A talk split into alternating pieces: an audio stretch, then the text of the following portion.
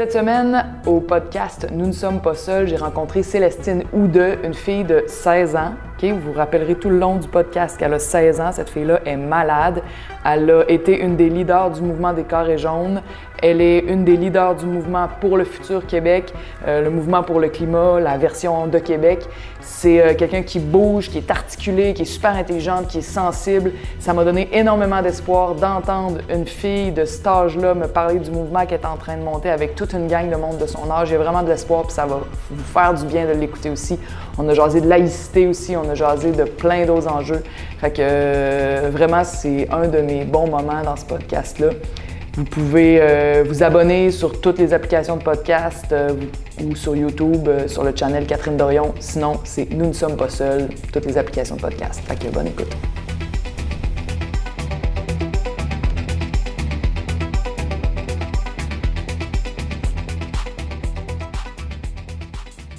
Salut Célestine, ça va Salut bien? Catherine, ça va très bien toi? Oui, je suis contente que tu viennes. Célestine, tu es une militante pour le climat, une militante féministe. Tu as 16 ans, tu es en train de finir ton secondaire à l'école Perrault. Ouais.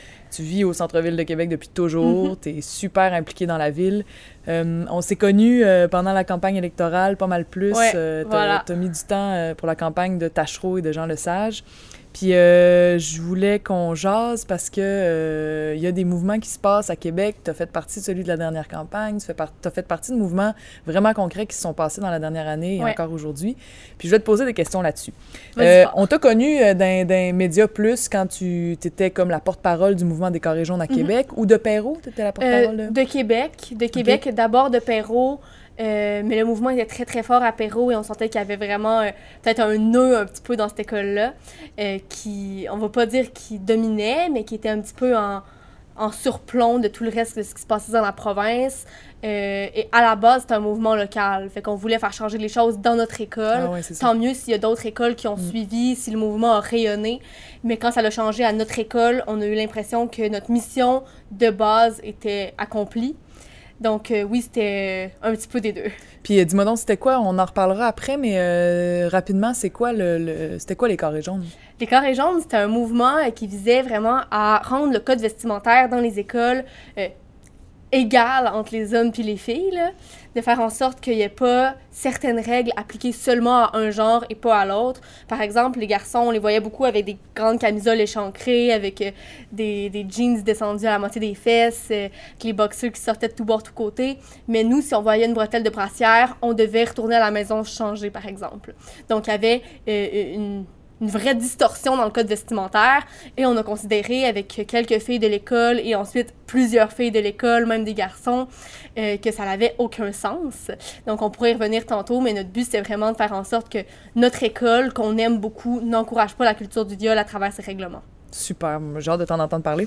Là, pour l'instant, là, t'es euh, en train de... Je te vois super active sur Facebook et dans la rue. T'es en train de participer avec d'autres jeunes à organiser Pour le futur Québec, qui, Mhm. qui ressemble à ce qui se fait à Montréal pour le futur Montréal, qui a Voilà. été finalement dans la lignée de ce que Greta euh, Thunberg... Greta Gre- Thunberg, ouais. C'est ça, a, a lancé euh, son appel à, et qui fait la grève tous les vendredis. Mhm. Puis là, tous les vendredis après-midi, vous êtes devant le Parlement, Ouais. une gang de jeunes, puis vous faites grandir le mouvement. Raconte-moi comment ça a commencé, puis où est-ce que vous en êtes. Euh, ça a commencé dans l'énorme mobilisation du 15 mars. Donc, on le sait, le 15 mars, il y a eu une grève mondiale. Ça se mobilisait partout sur la planète.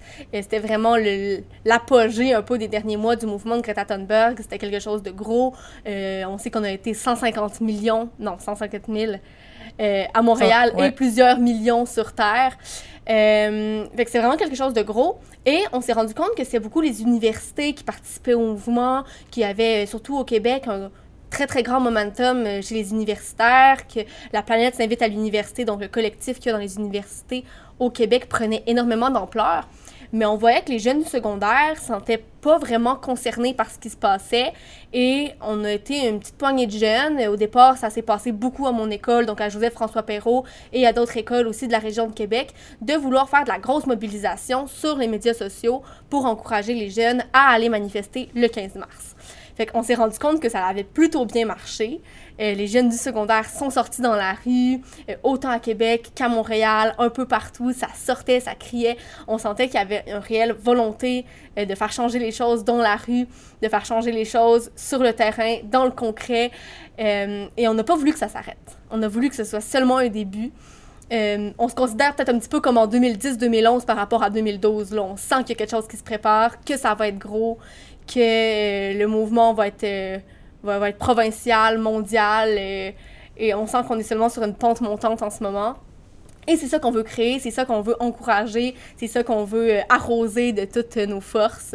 Fait que là, après le 15 euh, mars, vous avez dit, OK, vous vous êtes rencontrés. Comment ça a marché là, pour que Donc, vous Donc, en fait, c'est deux garçons euh, jouant euh, qui est en mon école, euh, à Joseph-François Perrault, un jeune homme de secondaire 2, et William, un jeune homme qui va, je pense, à, l'école de la Seigneurie, qui est en secondaire 5, qui était un petit peu euh, les gestionnaires de la page Instagram, ceux qui ont fait vraiment le plus gros morceau de la mobilisation pour le 15 mars, qui ont décidé de ramasser des jeunes engagés dans la, ben, dans la province, non, mais dans la ville de Québec, dans les alentours, pour faire une première rencontre, pour voir où on se situait là-dedans, qu'est-ce qu'on voulait créer, comment on voulait le créer. Ils ont fait ça à travers leur page Instagram. Ils ont dit là, ceux qui veulent venir avec nous autres, C'est quoi la page euh, Instagram? pour le futur Québec. Donc, c'est euh, notre page Facebook aussi. C'est rendu pas mal gros? C'est euh, rendu pas mal gros, là. oui, plus de 1000 abonnés, mais plus de vues encore sur nos vidéos de promotion. Super. puis on, on est en contact avec beaucoup, beaucoup de collectifs environnementaux à travers la planète, mais aussi en France, en Europe. Et on s'est rencontrés donc euh, un mercredi soir, comme ça, une première fois. Euh, on était, je pense, 18 jeunes de plus de 10 écoles différentes, là, mais c'était vraiment euh, un premier briefing, un peu, on se rencontrait, on discutait, on parlait de la manif, on faisait un retour un peu sur ce qu'on voulait créer ensuite. Et de là est parti le collectif pour le futur Québec. Donc là, on a fait notre premier sit-in devant l'Assemblée nationale un vendredi après-midi où on était euh, une petite dizaine. Euh, mais on était là, on a fait des vidéos de promotion aussi ce jour-là. On a euh, filmé pour faire de la mobilisation. vous l'avez fait tous les vendredis tous les vendredis depuis jusqu'à là jusqu'à ce moment ouais, voilà. Là vous êtes rendu à combien à peu près? Euh, on est une petite centaine devant l'Assemblée nationale ah, chaque vendredi. et c'est pas tout le temps les 100 mêmes personnes. Donc on le sait qu'il y en a des représentants du collectif qui viennent parfois d'autres qui viennent parfois pas. Tout dépend aussi donc évidemment c'est une grève. Donc si on a des examens il y a certaines personnes qui vont préférer aller dans leurs examens plutôt que venir manifester. Mais c'est quelque chose qui commence à devenir un petit peu une tradition à rentrer dans l'habitude. Les gens savent il se passe un sit-in devant l'Assemblée nationale les vendredis après-midi. Si j'ai envie d'aller euh, dire mon opinion, j'y vais. Donc, euh, juste tantôt, euh, j'ai croisé des filles dans le bus de mon école qui s'en allaient vers la manifestation. Parce que là, en ce moment, il y en a une. En ce moment, oui, voilà, il y a un sit-in maintenant. Mais là, comment ça. Moi, je, je, pense à quand j'étais au secondaire. Déjà, je vous trouve hallucinant parce que j'étais vraiment pas politisée à ce point-là, rendu là, là. Je trouve ça. ça me donne vraiment beaucoup d'espoir de voir que des jeunes aussi jeunes sont aussi conscientisés puis aussi politisés. Puis je me dis, crime on est en affaires si ce monde-là. C'est des gens comme toi qui nous motivent, Catherine. Ah, t'es fine. Mais euh, qu'est-ce qui, tu sais, euh, comment ça se passe? Les profs, le, la direction, euh, qu'est-ce qui... une tu t'en vas de l'école? question. C'est la, réponse que je vais donner, c'est pas la réponse... c'est pas la réponse générale que je donnerais si j'étais à n'importe quelle école. À mon école, c'est encourager.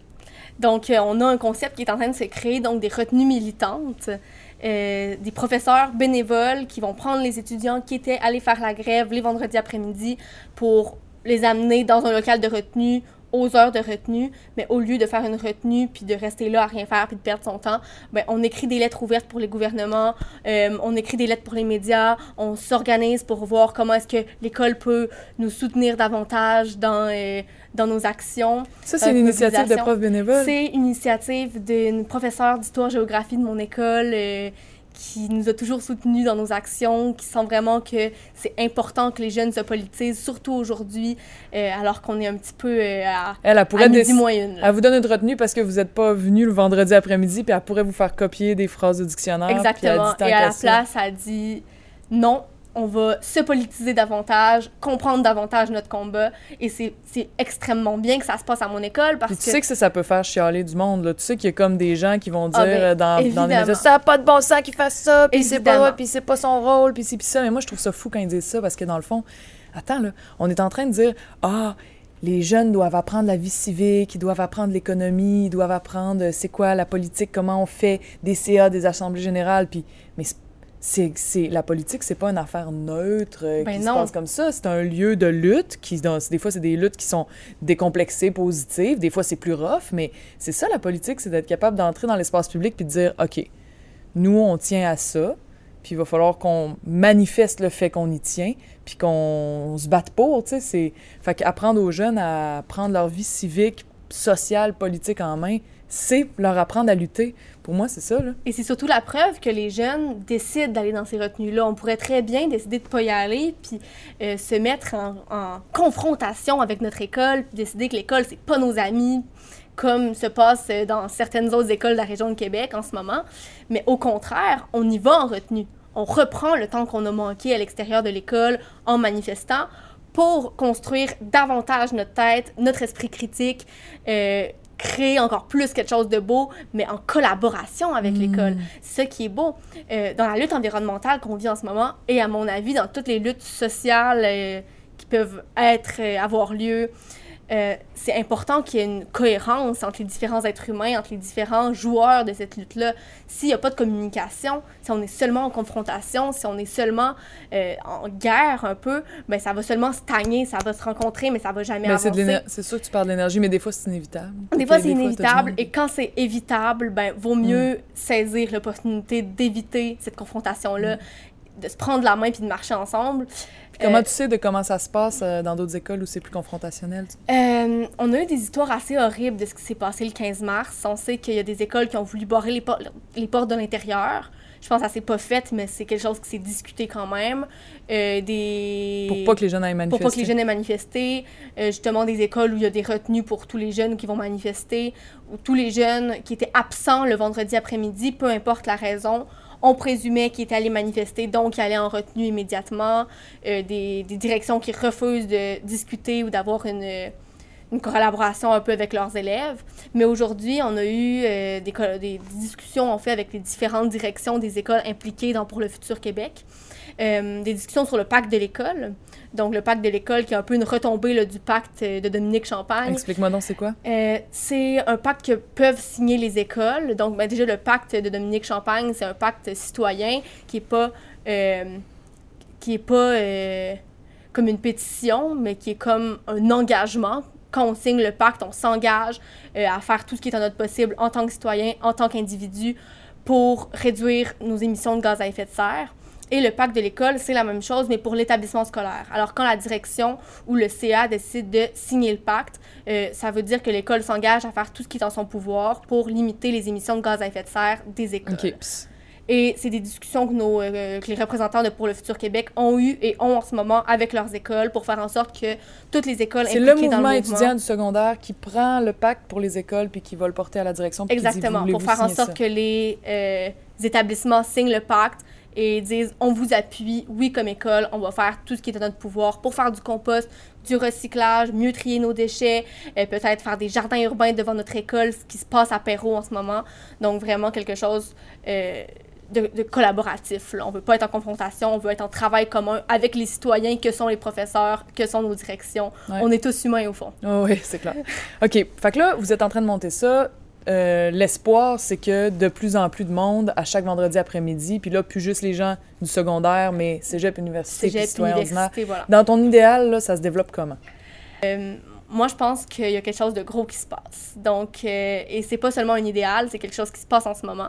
On avait un examen du ministère, donc le, le 2 mai, sur l'environnement. Euh, le ministère, donc euh, le gouvernement, a décidé de faire écrire une lettre ouverte aux étudiants de secondaire 5 sur l'environnement. Et notre question, c'était peut-on s'adapter au changement climatique?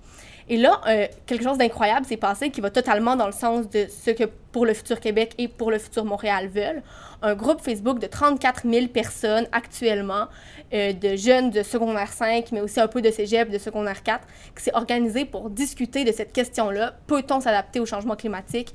Donc, ils, parler- reçoivent l'examen du ministère, ils reçoivent la question de l'examen Ouais. du ministère, puis là, ils, sont, ils, ils ont un regard critique là-dessus, puis ils disent Ouais. Qu'est-ce que c'est ça? J'ai besoin d'en parler avec d'autres. Fait qu'ils créent une page Facebook qui s'appelle euh, ça s'appelle ça s'appelait Examen du ministère 2019, mais là, on est en train de réfléchir à un nouveau nom pour que le groupe puisse continuer à perdurer.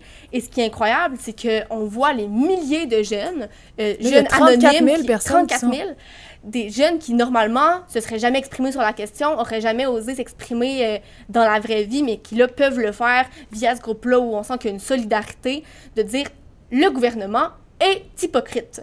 Le gouvernement ne fait rien pour l'environnement. Le gouvernement n'est pas à l'écoute des collectifs environnementaux, étudiants, euh, citoyens qui en ce moment dans la province. Et des scientifiques et des experts. Et des scientifiques euh, et du GIEC. Euh, le gouvernement ne met pas une scène de son budget dans l'environnement. Et pourtant, nous fait écrire, nous les jeunes, sur cette question-là, comme si on pouvait s'adapter, comme, comme si les changements climatiques, c'était quelque chose qui arrive, mais voyons voir comment l'être humain peut faire en sorte de vivre avec. Euh, et cette page-là qui En fait, ce, qui choquait, ce qui choquait les jeunes, c'est que vous n'êtes pas dans une perspective de s'adapter, vous êtes dans une perspective de lutter de changer les choses, de, faire en sorte qu'on évite ce changement climatique, cette crise-là. Et surtout, euh, si nous, les jeunes, écrivons, donc... Euh, je pense que la moitié des jeunes du secondaire en ce moment, de secondaire 5, sont sur ce groupe-là, ce qui est énorme. Si on est une soixantaine de milliers de jeunes à écrire une lettre ouverte sur l'environnement, et qu'on sait que par la suite, le gouvernement va rien faire, euh, on sent qu'il y a quelque chose de sale, il y a quelque chose de crasse là-dessus. C'est comme crotté comme idée même, juste l'idée de base. voilà. Et les administrateurs de cette page-là, donc un peu dans le, même ordre d'idée de ce que Pour le futur Québec veut créer, euh, souhaitent qu'on continue à s'allier, souhaitent qu'on continue à être ces milliers-là de jeunes ensemble euh, pour créer des actions pour l'environnement, pour dénoncer l'hypocrisie du gouvernement. Déjà, pendant notre examen, on était plusieurs milliers de jeunes à avoir mis un petit point vert à côté de notre nom ou à la fin de notre examen pour donner notre appui euh, au mouvement euh, euh, pour l'environnement. Le feutre, là, le, symbole? Non, non, pas le rond vert, mais seulement un petit point vert à la fin de notre examen pour dire on dénonce l'hypocrisie du gouvernement ou avoir fait un post-scriptum à la fin de notre texte d'examen pour dénoncer justement l'inaction du gouvernement. Alors, on a vraiment utilisé cet examen-là qui nous était imposé pour dire un message politique fort au gouvernement. Et ça, je pense que c'est des choses qu'en tant qu'étudiant, on peut tous faire on se fait imposer quelque chose d'hypocrite, d'accord, on le prend à notre avantage, on le prend pour lancer un vrai message. On a été jusqu'à maintenant aussi plusieurs centaines à écrire au ministre, euh, Premier ministre Legault pour lui dire que les jeunes étaient en total désaccord avec ses façons de faire. Donc, moi, mon idéal, c'est que ça continue. C'est ça la question à la base. C'est quoi mon idéal? C'est que ça continue. C'est que pour le futur Québec, pour le futur Montréal, tous les collectifs euh, environnementaux, des jeunes qui se créent en ce moment, la planète s'invite à l'université, ce groupe Facebook-là qui sont seulement les secondaires 5, mais qui peut s'élargir à toute la population étudiante, euh, continue d'exister comme euh, petit comité à plus petite échelle, mais forme une espèce de grande cohésion de collectifs étudiants pour continuer à faire des actions simples mais frappante et symbolique euh, à perpétuité dans les prochains mois, dans peut-être les prochaines années, pour dire que on est les futurs voteurs, on est les futurs citoyens. Euh, et on est pogné avec la crasse que les générations précédentes nous ont laissée et ça va pas marcher comme ça.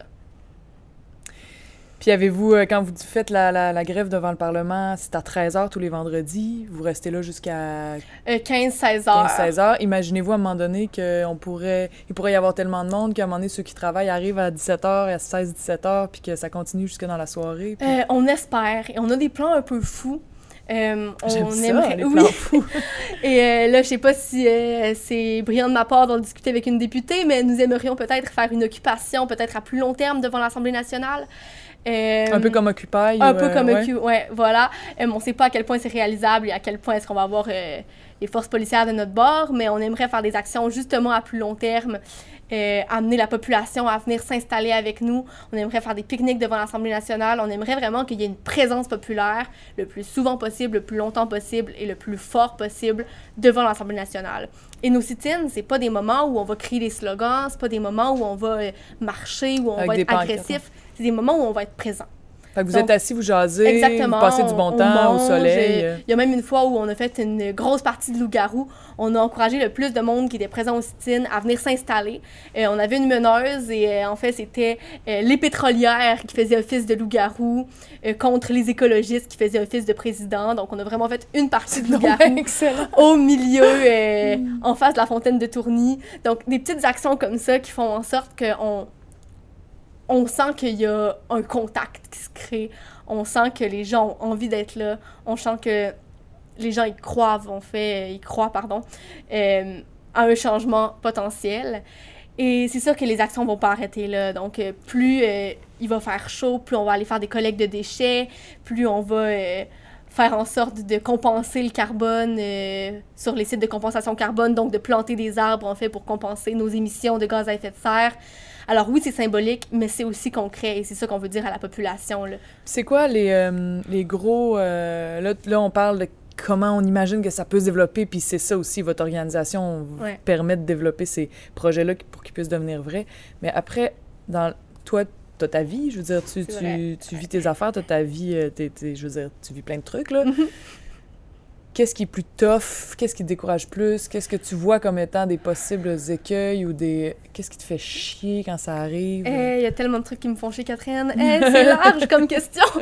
Vas-y avec euh, celui qui, ce qui te fait le plus chier jusqu'à... Euh, en ce moment, les luttes se passent beaucoup, beaucoup sur euh, les médias, sur Internet, sur les réseaux sociaux.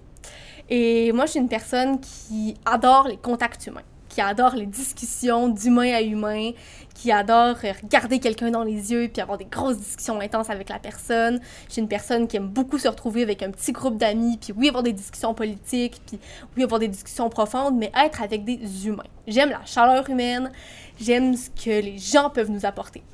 Et ça, c'est très, très personnel. Je parle totalement euh, en, mon nom.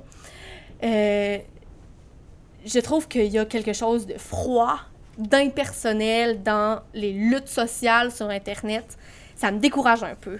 Euh, et je sais qu'aujourd'hui, c'est la façon de rejoindre les jeunes. Et que les jeunes, c'est eux qu'on doit rejoindre si on veut que le peuple se lève un jour, parce que, ben, votre génération, ben, euh, vous êtes dedans, euh, vous, allez devenir vieux quand nous, on va devenir adultes, euh, vous avez des enfants, puis nous, on... Ben oui, vous allez devenir vieux Quand tu vas être adulte, je Pas de suite, mais quand j'avais ton âge, quand j'avais ton âge, Catherine. Puis nous, on n'a pas encore d'enfants, nous, on est encore aux études, on a encore le monde devant nous, on n'a pas encore attrapé le cynisme que votre génération a attrapé, je pourrais le dire comme ça. et on sent qu'on a une énorme responsabilité environnementale. Alors évidemment, notre génération doit être rejointe d'une façon ou d'une autre. Et moi, je trouve ça très, très demandant, en fait, de devoir faire cette, créer, en fait, ce lien-là avec les gens via un écran, via Internet, via les réseaux sociaux. Euh, je rêve d'une lutte de terrain. Je rêve de lutte de rue. Je rêve d'action euh, militante. Je rêve de désobéissance civile. Euh, je rêve de gens qui se fâchent en tant qu'être humain, en tant que corps. Euh, je rêve justement de, de, la présence du corps dans les luttes sociales.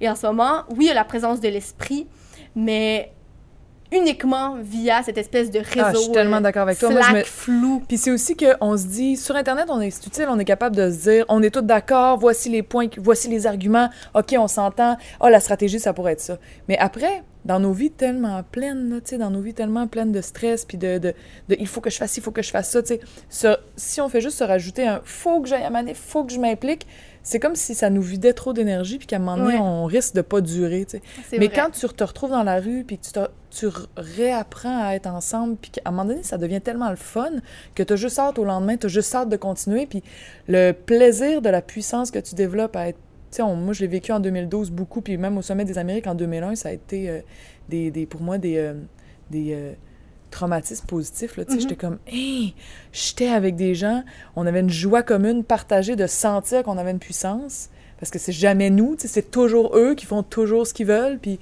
à un moment donné, euh, quand je dis eux, je parle des puissants. ou de, des... Fait que c'est là, à un moment donné, tu comme. ouais, tu dis... Mais à un moment donné, tu dis, ah, c'est pas obligé d'être comme ça. Puis tu le sens dans ton corps, c'est un enthousiasme qui est profond puis qui est partagé instantanément. Puis ça, tu peux devenir comme un peu addict à ça, mais c'est une bonne addiction. C'est une, addiction à la communauté. Puis c'est bon pour la santé. Puis tu sais, là, les, les, les médecins nous disent, allez vous faire masser chez le masseur, on a besoin de se faire toucher dans la vie, c'est bon pour la santé. Sais, genre, on fait pitié pour être rendu... des gens. Ben, c'est ça, tu sais, passer donc du temps.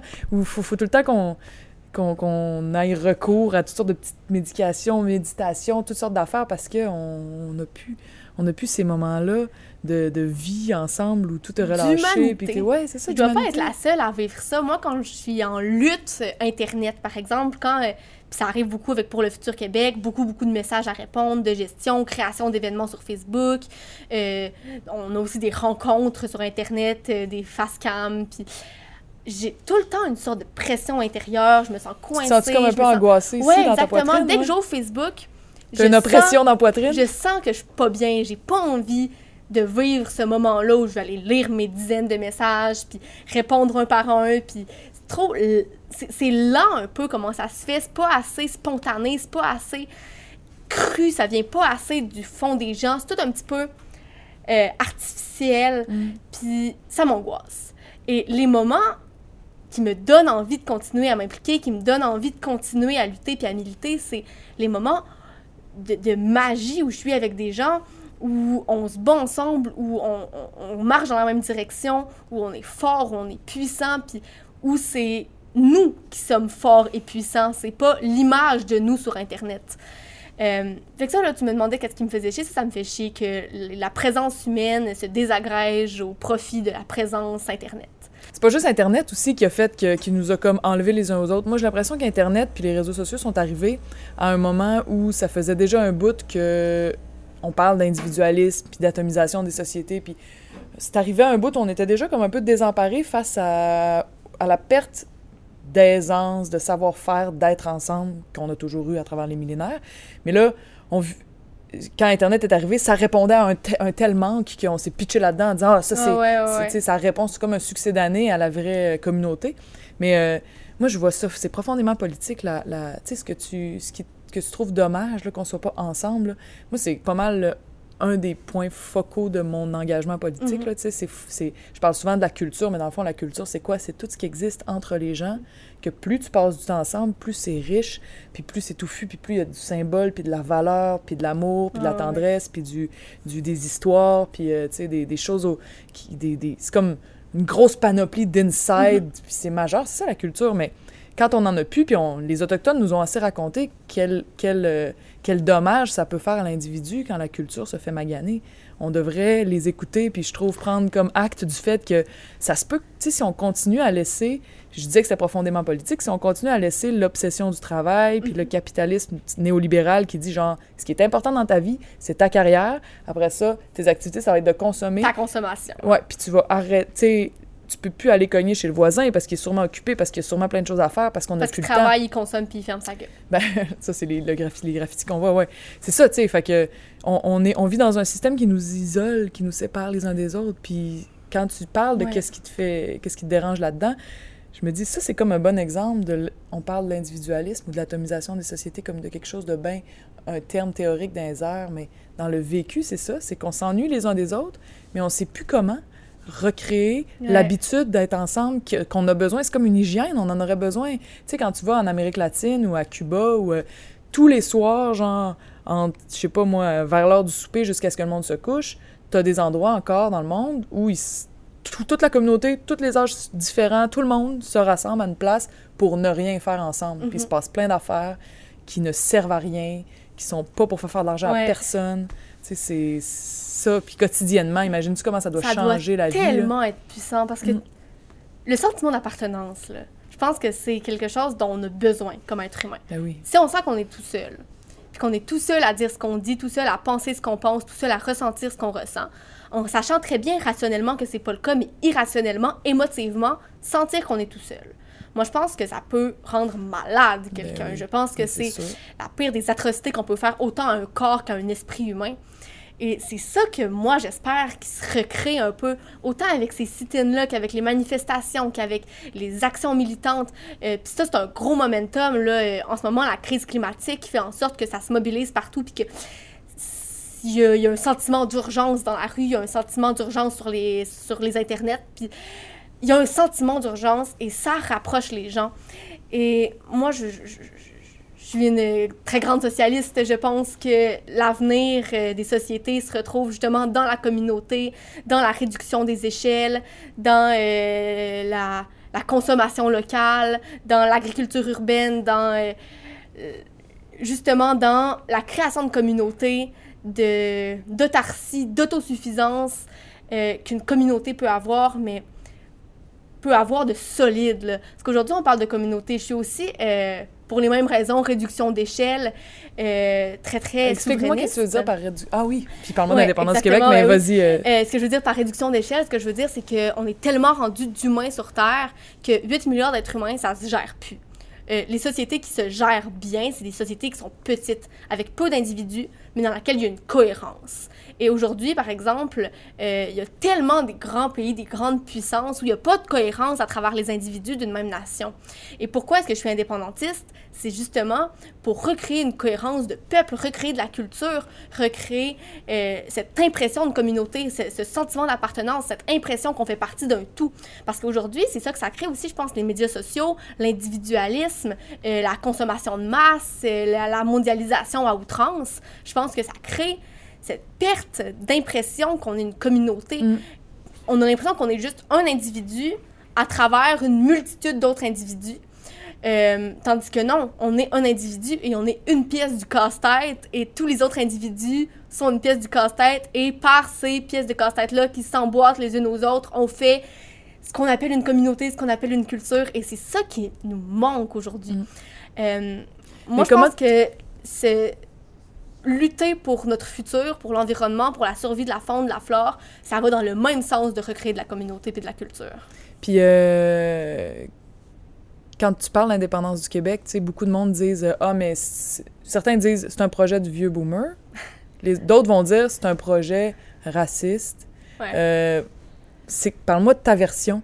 Euh, j'aime beaucoup répondre à cette question-là que je me fais poser parfois quand même en tant que jeune indépendantiste. je me fais dire oui, L'indépendance, on en parle encore. Je me fais surtout dire ça par des vieux, on va se le dire. Ah oui. euh, par les jeunes, je me fais plutôt dire oui, l'indépendance du Québec. T'es sérieuse? C'est oui, pas. Totalement. Ah. Euh, ce que je réponds, c'est que les générations avant nous ont connu l'échec. Euh, ceux qui ont voté au référendum en 80 et qui ont aussi voté au référendum en 95. C'est une génération, toute une strate de génération. Euh, les, les, très forts péquistes, là, euh, qui sont aujourd'hui les, les, boomers, les 50 ans et plus, ont vécu un échec, mais double, et un échec cuisant et un échec serré. Et ensuite, votre génération, donc les plus jeunes adultes ou les gens plus dans la. Euh, entre vingtaine, quarantaine, mm-hmm. euh, sont des gens qui ont vu leurs parents échouer, veut, veut pas. Qui ont grandi avec cette idée-là de, dans leurs cours d'histoire, dans les histoires que leurs parents leur racontaient, on a essayé, ça n'a pas marché. Et ma génération, donc ceux qui ont euh, entre 10 et peut-être 25 ans en ce moment, sont une génération qui n'ont pas connu cet échec-là, euh, qui ont des parents qui ont qui, commençaient à voter peut-être en 95 ou qui votaient pas encore. Puis nous, on n'a pas vécu d'échec, on a seulement devant nos yeux les mille possibilités de qu'est-ce que pourrait être un Québec fort, qu'est-ce que pourrait être un Québec euh, inclusif, qu'est-ce que pourrait être un Québec vert, qu'est-ce que pourrait être un Québec de fête on voit ça sans avoir vu l'échec. On le sait, l'échec, on le connaît, on l'a vu dans nos livres d'histoire. Mais ça reste de l'histoire. Mais ça reste, c'est dans, le, livre le passé. Mm-hmm. On, peut s'inspirer des erreurs qu'ont faites les générations avant nous pour faire en sorte de ne pas les refaire, ces erreurs-là. Mm. Et ce que je réponds à ceux qui disent que c'est un mouvement raciste, le mouvement indépendantiste, je pense qu'il y a des indépendantistes racistes euh, nationalistes. Je, pense que ça existe, on peut pas le nier. Ben oui. Euh, surtout ici dans la capitale, on, on, en a une très bonne proportion. Euh, mais ce qu'on veut avec un, Québec libre, un Québec indépendant, c'est pas du tout un mur, c'est pas du tout un repli sur soi-même. Euh, on le sait que des fois, on s'entend beaucoup mieux entre voisins qu'entre colocataires. Quand on est avec quelqu'un, et, là, je fais la, un peu une métaphore avec le Québec, le Canada, c'est comme si le Canada était notre grand frère, notre grande sœur en ce moment, puis que nous, on était... Euh, on, était on avait encore peur de s'émanciper, on avait encore peur de, prendre notre propre voie.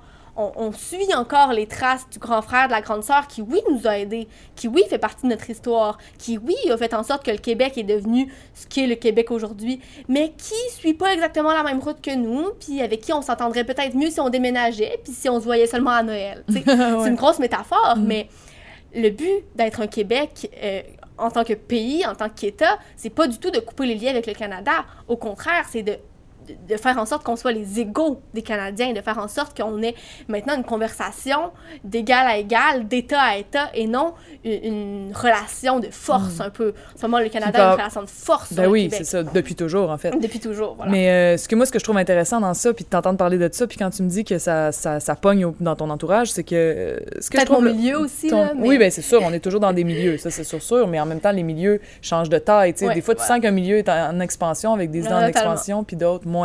Mais euh, moi, ce qui me fait plaisir dans le fait que cette idée-là puisse revenir, c'est que moi, je suis vraiment indépendantiste aussi, puis c'est quelque chose que je vais pas lâcher. Là. Ça a beau être démodé ou ça a beau être, je vais toujours travailler pour que ça, ça grandisse. Puis en ce moment, je me dis, on s'est tellement fait traiter de raciste, les indépendantistes, depuis le début, même à l'époque où ils ne l'étaient pas.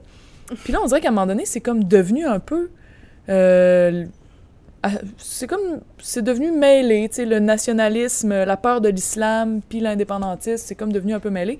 Puis là, je me dis, crime, il y a moyen de réveiller chez les plus vieux les plus belles années de leur vie politique. Tu sais, il y a moyen de dire, vous avez fait tellement des beaux mouvements, sais, les indépendantistes de la Révolution tranquille, c'était pas du monde qui avait peur de l'islam, là. Non. C'était des gens qui, qui, qui, étudiaient Franz Fanon, l'auteur de la décolonisation africain, puis qui lisait Che Guevara, puis qui, qui, était, qui allait s'entraîner avec les Black Panthers, puis euh, le mouvement de... Comment ça s'appelait? Euh, le Front euh, de libération nationale en Algérie, puis il allait voir du monde en Palestine, puis toute la, toute la décolonisation dans le monde entier, il y avait des solidarités avec ça eux. Ça partie de ce grand mouvement-là. C'est ça, fait que c'est un mouvement... Puis il y avait toutes sortes de monde. Il y avait l'évêque, puis Godin arrêtait pas de faire appel aux ce qu'il appelait à l'époque les, communautés, les minorités ethniques pour dire genre venez, vous allez, vous allez cofonder un pays Créons avec quelque chose ensemble. C'est ça, tu Recréons quelque chose de plus beau, de plus fort. C'est ça. Puis fait tu sais, dans le fond, les plus beaux moments de l'histoire indépendantiste du Québec, c'était un mouvement qui était profondément antiraciste, inclusif, puis full à gauche.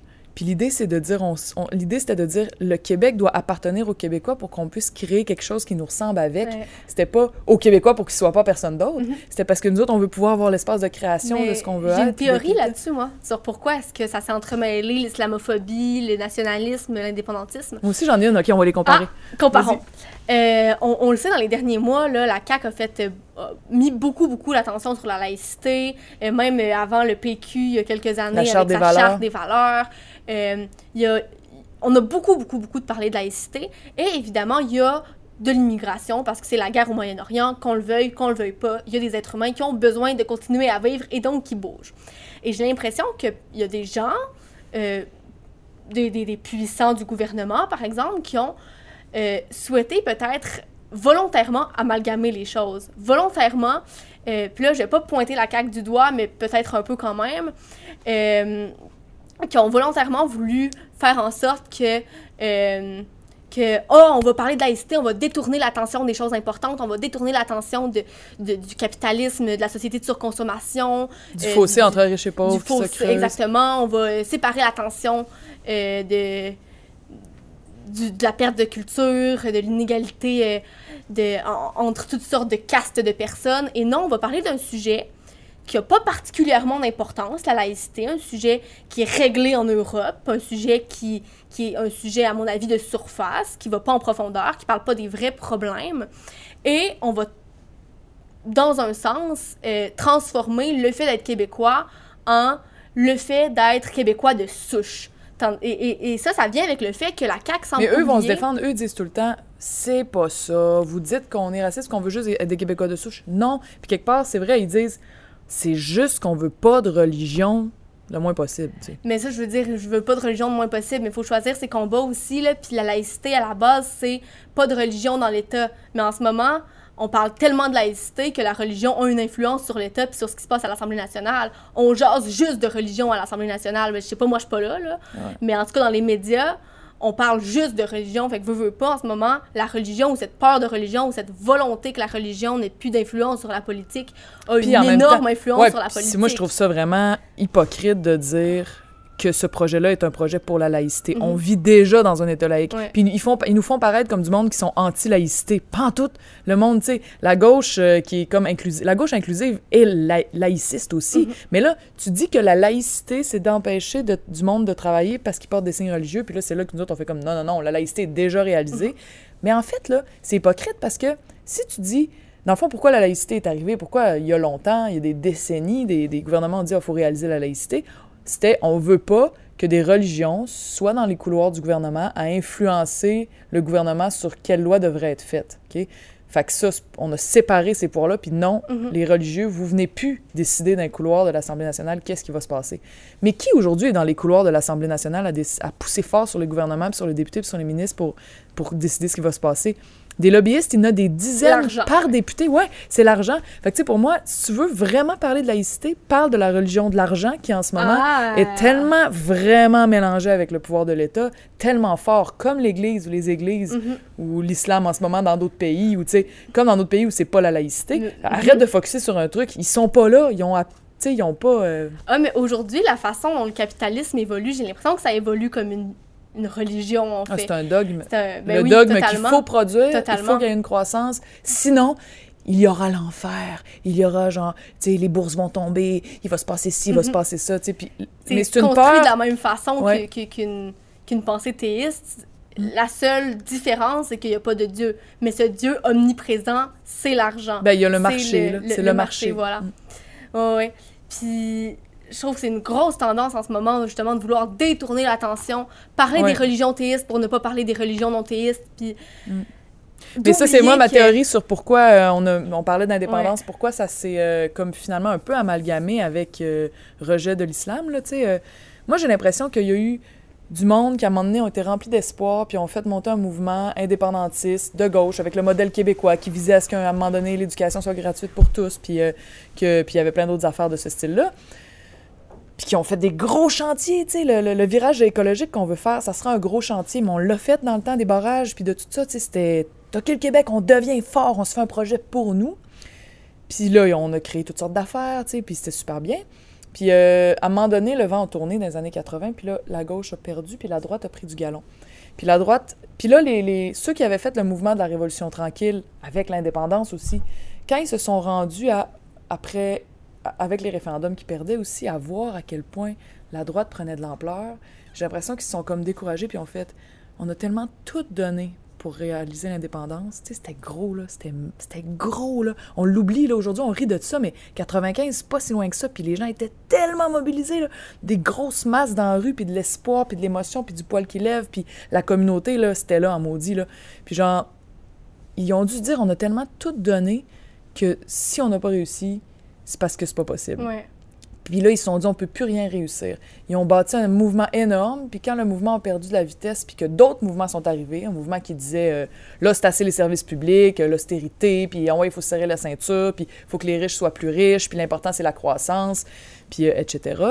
Ils se sont dit, bon, ben, on n'est plus capable de créer du mouvement, mais ils tenaient encore à l'indépendance, fait qu'ils ont essayé de la coller sur un, un Mhm. mouvement qui, là, était à mode. Puis ils ont vu monter la xénophobie, Fait qu'ils ont, ils ont comme voulu dit, ben, prendre leur, leur but ultime de faire en sorte que le Québec devienne indépendant et de le le coller sur quelque- avec quelque chose qui se passait à ce moment-là. Ouais, puis j'ai pour avoir Mathieu Bocoté quand je l'ai quand il est venu faire ici à Québec euh, dans le salon d'un de mes amis à Limoilou, euh, il a Mhm. fait un, euh, un, il parlait de ça puis j'ai dit pour Mathieu Bocoté pourquoi tu pourquoi tu tiens à tout prix à lier l'indépendance à toutes tes critiques de l'islam puis toute l'identité québécoise qui serait menacée par l'arrivée de, de nouvelles personnes qui ont des, une culture différente puis il m'a répondu en gros que c'est parce que là ça pognait fait qu'il fallait en profiter. Ben oui. Puis euh, c'était une réponse honnête, tu sais, j'ai Il- respecté il- cette réponse là. Il C'était pas cave, Mathieu Bocoté. Là. Non, Je mais en même qu'il est temps- très, très lucide sur... Mais je trouve que c'est une réponse honnête, mais c'est pas une bonne réponse. Tu dis pas je fais ça parce que ça pogne. C'est pas une bonne réponse. Non, c'est mais, pas une bonne... ré- Mais, en même temps, c'est ça. Fait que tu sais, j'ai comme fait bon. Mais moi, ça me fait rire, là. Puis ça, ça vient aussi avec euh, ma...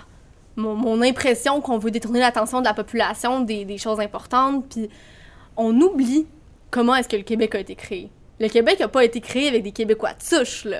Ah le Québec a ça. été créé avec des Européens qui sont venus s'installer au Québec, avec du monde de France, du monde de- de- des Royaumes-Unis. d'Écosse, euh, d'Irlande, voilà, exactement. de- Euh, le Québec s'est créé autour de l'unique immigration d'Européens.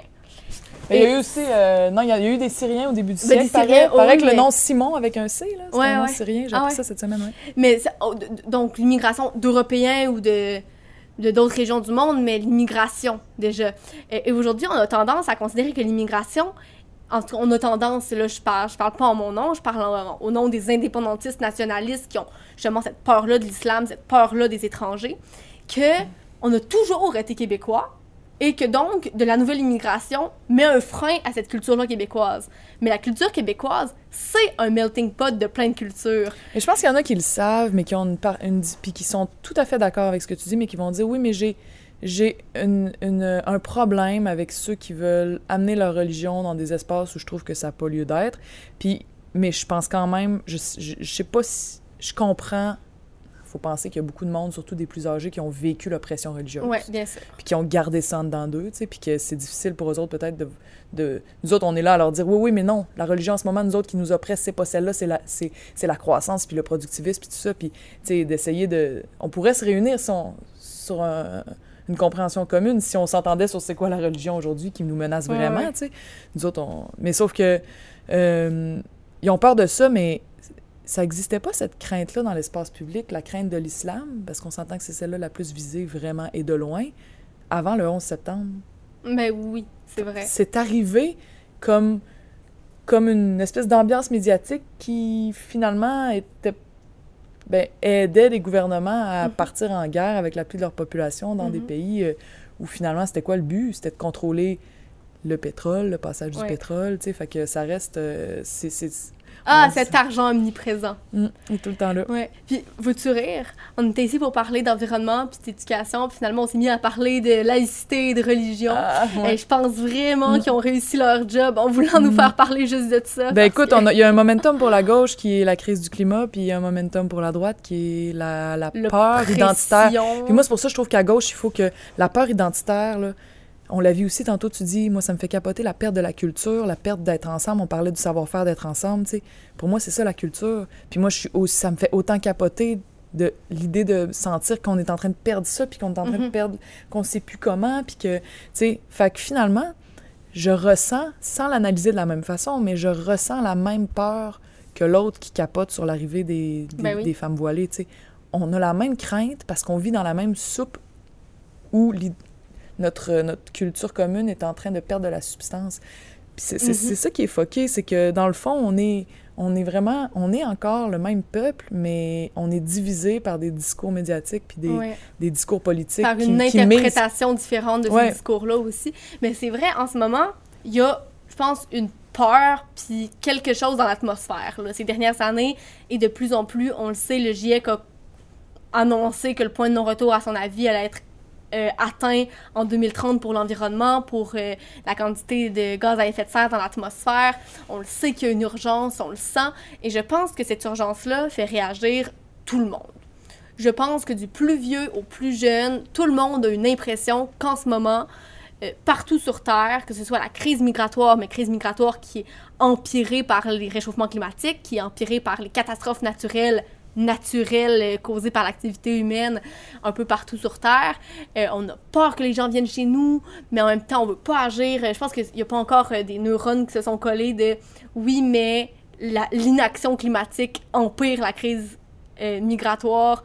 Donc, tu travailles pas dans le bon sens en ce moment si tu veux limiter la crise migratoire. Chez les grandes puissances en ce moment, euh, surtout au Québec, j'ai l'impression. Ah non, ben, mais les gouvernements sont vraiment en train d'appliquer des genres de plasters, puis ils veulent pas Ouais. penser à la- aux causes systémiques de tout ça. C'est comme... le, le temps long a disparu dans leur tête. Là. On est seulement dans une espèce de temps court, immédiat, de mandat quatre de ans. 4 ans, ouais, Mhm.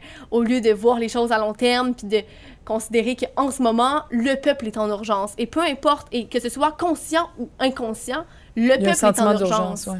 Et que les gens sachent, ne sachent pas pourquoi est-ce qu'ils ont un sentiment d'urgence, s'ils en ont un. Mhm. Et ça se sent. Mhm. Euh, moi, j'a- j'avais jamais imaginé que se serait pu une page Facebook de plusieurs dizaines de milliers d'étudiants du secondaire qui tout d'un coup vivent un même sentiment d'urgence.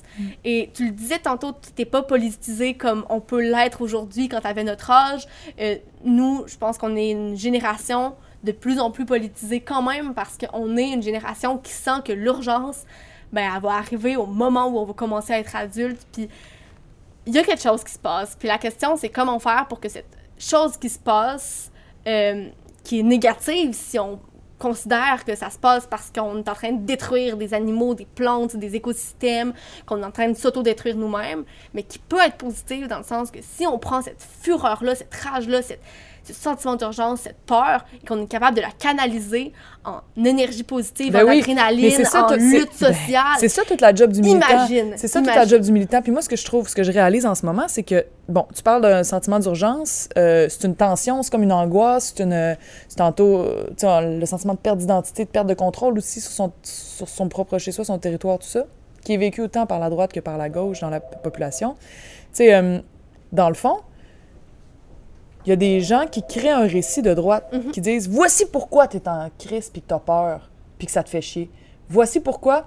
Puis c'est ça qu'il faut faire pour régler le problème. Puis nous, on va arriver avec un autre récit. Non, non, non, voici pourquoi. Puis là, tu as des récits qui se font concurrence. Puis militer, pour moi, là, c'est- toute la partie que c'est pour ça que je, je suis Mhm. contente de voir que de plus en plus les artistes arrivent en politique parce que pour moi, militer, on a besoin de conteurs, de créateurs de récits qui sont capables de prendre les causes intelligentes étudiées par les experts, données par les statistiques, etc., puis de dire, de raconter une histoire qui dépend de ces... ben, nous autres, on essaie de se fier sur ce qui, ce qui, est le- ce qui se passe. ce qui se passe, de raconter une histoire qui donne envie à tout le monde d'embarquer Mais dedans. je tu sais. pense qu'on a besoin de rêves. Combien de fois est-ce qu'on a entendu que la gauche, c'est des pelleteurs de nuages, c'est des rêveurs, c'est des utopistes, c'est des idéalistes? Ben, moi, j'ai presque envie d'aller dans ce sens-là. Je pense qu'on a besoin de rêves pour avancer. On a besoin de regarder beaucoup plus loin Que la limite déjà? du possible Ouais. pour repousser cette limite du possible, faire en sorte que on, la creuse, cette limite du possible. Et je pense qu'on a besoin de rêve, parce que si on rêve pas, si on reste dans le pur pragmatique, et en même temps, c'est même pas du pur pragmatisme, c'est du pur euh, dogmatisme de l'argent, si on reste dans cette idée-là de oui, mais on est freiné par nos ressources monétaires, qui sont seulement des ressources conventionnelles, parce que l'argent, ça construit rien dans les faits. Euh, on est freiné par des, ressources euh, humaines parce qu'on n'est pas capable de payer des humains, blablabla. Euh, on peut en dire des, conneries par rapport à, cet argent-là qui pourrait nous sauver si on en avait plus. Mais en fin de compte, de quoi on a besoin pour euh, créer des énergies vertes renouvelables, pour faire de l'agriculture urbaine, pour créer des transports électriques? On a uniquement besoin de gens qui le font. Mhm. Ce serait possible. Et je dis pas que ça va se faire, Ben oui, parce oui, que je pense qu'on a peur. Oui, mais, Mais si- quand tu regardes tout ce que l'humain fait en ce moment, tout ce que l'humain a fait, Ben oui, ça. tout ce que l'organisation humaine est capable d'accomplir, on va sur la Lune, là. je veux dire, on est quand même, tu sais, c'est... On est capable de faire ça, Ouais. sais, C'est vraiment... Mais, mais tu dis, on a besoin de rêves. En fait, c'est des rêves très réalisables. C'est pas des utopies, mais on est tagué utopiste parce que euh, le récit, pour l'instant, le récit qui est en avance, c'est que c'est pas possible. Mais c'est que c'est trop dur. Mais c'est pas vrai que c'est trop Mais c'est dur. trop dur à cause c'est trop dur à cause que les gens le font pas parce que se lever Ben, tout une- seul là, ça fait peur. Mais il y a aussi, c'est trop dur parce qu'il y a des gens qui ont du pouvoir, qui luttent activement Qui pour qu'on ouais. continue à penser que ça se peut pas parce que Ben, quand, tu fais, ça. quand tu fais de l'argent comme de l'eau, parce on que... y croit. On y croit que ça se peut pas.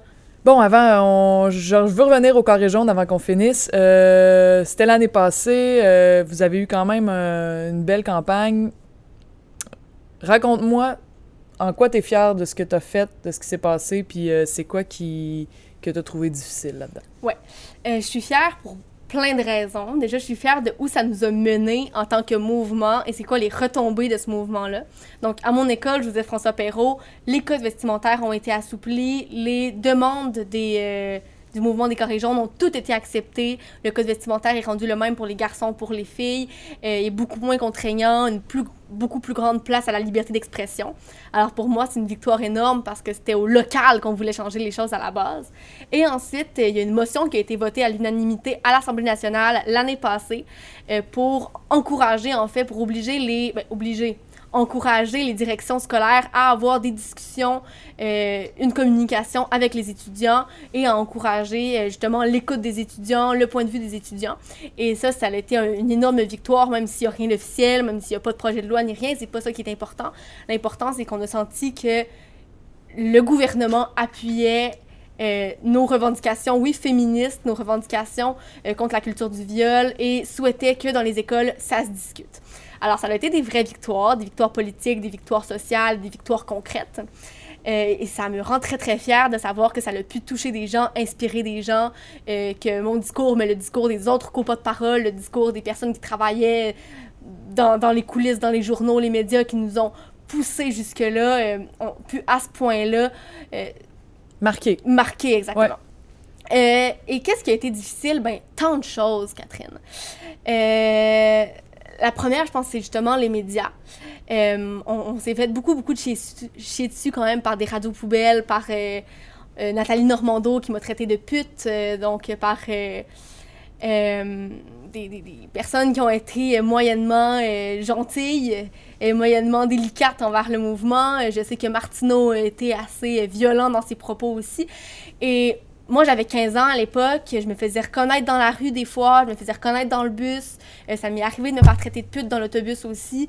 Alors, c'est difficile, euh, et moi, j'avais un peu cette vague médiatique-là, donc je dois le dire, je suis jamais allée voir un seul média pendant toute la vague des carrés jaunes. C'est tout le temps les médias qui venaient, qui venaient me chercher, qui venaient me poser des questions. J'avais des entrevues des fois à 7 heures le matin, il fallait que je sois super alerte, puis que je tienne mon discours, puis que je sois tenace dans mes propos. À 7 h le matin, quand 7 t'as heures le 15 matin, ans. Exactement.